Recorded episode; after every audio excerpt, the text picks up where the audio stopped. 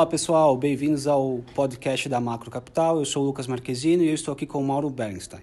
A gente vai contar para vocês um pouquinho dos destaques da semana passada e as perspectivas para essa semana. E também compartilharemos um pouco do nosso posicionamento. Mauro, quais foram os principais destaques mais recentes que influenciaram o nosso portfólio? Oi, Lucas. Acho que se a gente pegar a semana passada, foi bastante importante para o nosso posicionamento.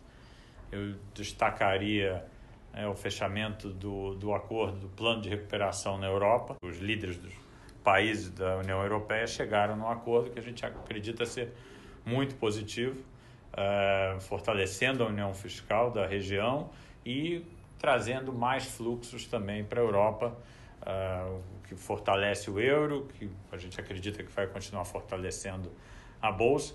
Tem que acompanhar os próximos desdobramentos, mas claramente eu acho que foi o o destaque da semana passada. Além disso, tiveram certas tensões, de novo, né, entre Estados Unidos e China, um ambiente conturbado, com fechamentos de consulados de um lado e de outro.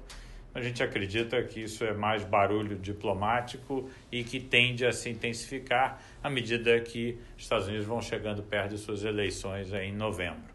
Além disso, a gente teve tanto na Europa quanto nos Estados Unidos mais números positivos, tanto de atividade quanto de emprego, o que corrobora essa nossa visão mais construtiva da solidez da recuperação da atividade nessas duas regiões em particular. Com relação ao Brasil, eu diria que o destaque foi o governo ter conseguido finalmente entregar a primeira parte da proposta de reforma tributária, né, que se junta às PECs que já estavam sendo discutidas tramitando no Senado e na Câmara. Então a gente acha que isso claramente é um ato positivo, faltam as outras partes, mas tinha que começar de alguma maneira.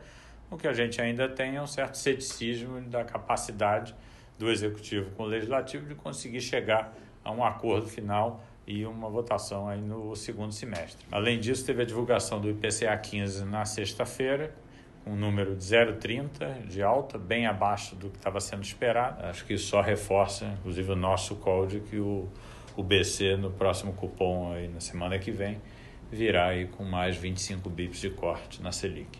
E essa semana ela é bem importante, né? A gente tem uma agenda bem robusta se você pudesse destacar alguma, algumas questões, quais seriam? Os principais destaques aqui da semana, no âmbito internacional, a reunião do Fed, na quarta-feira, né, a FOMC se reúne. Além disso, toda a discussão que já foi iniciada pelos republicanos com relação a uma nova rodada, um pacote, né, uma nova rodada de estímulos fiscais. Teremos o anúncio do PIB também essa semana além de PIB, números de PIB e emprego na zona do euro, eh, PMIs na China e emprego e produção industrial no Japão.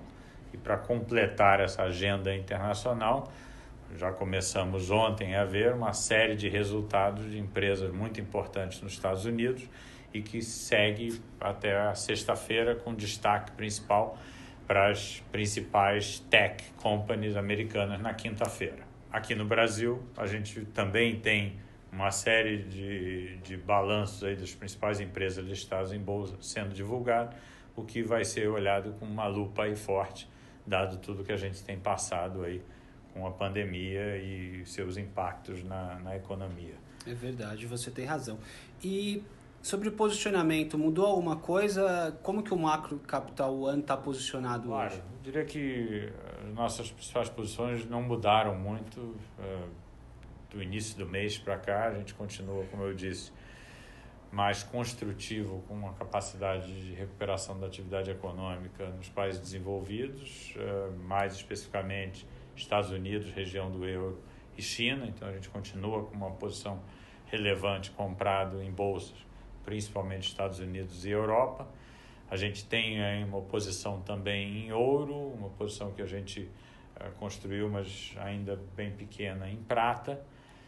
Temos também uma posição em moedas, né, desse movimento todo que a gente vem vendo de queda do dólar face a moedas de países desenvolvidos e emergentes.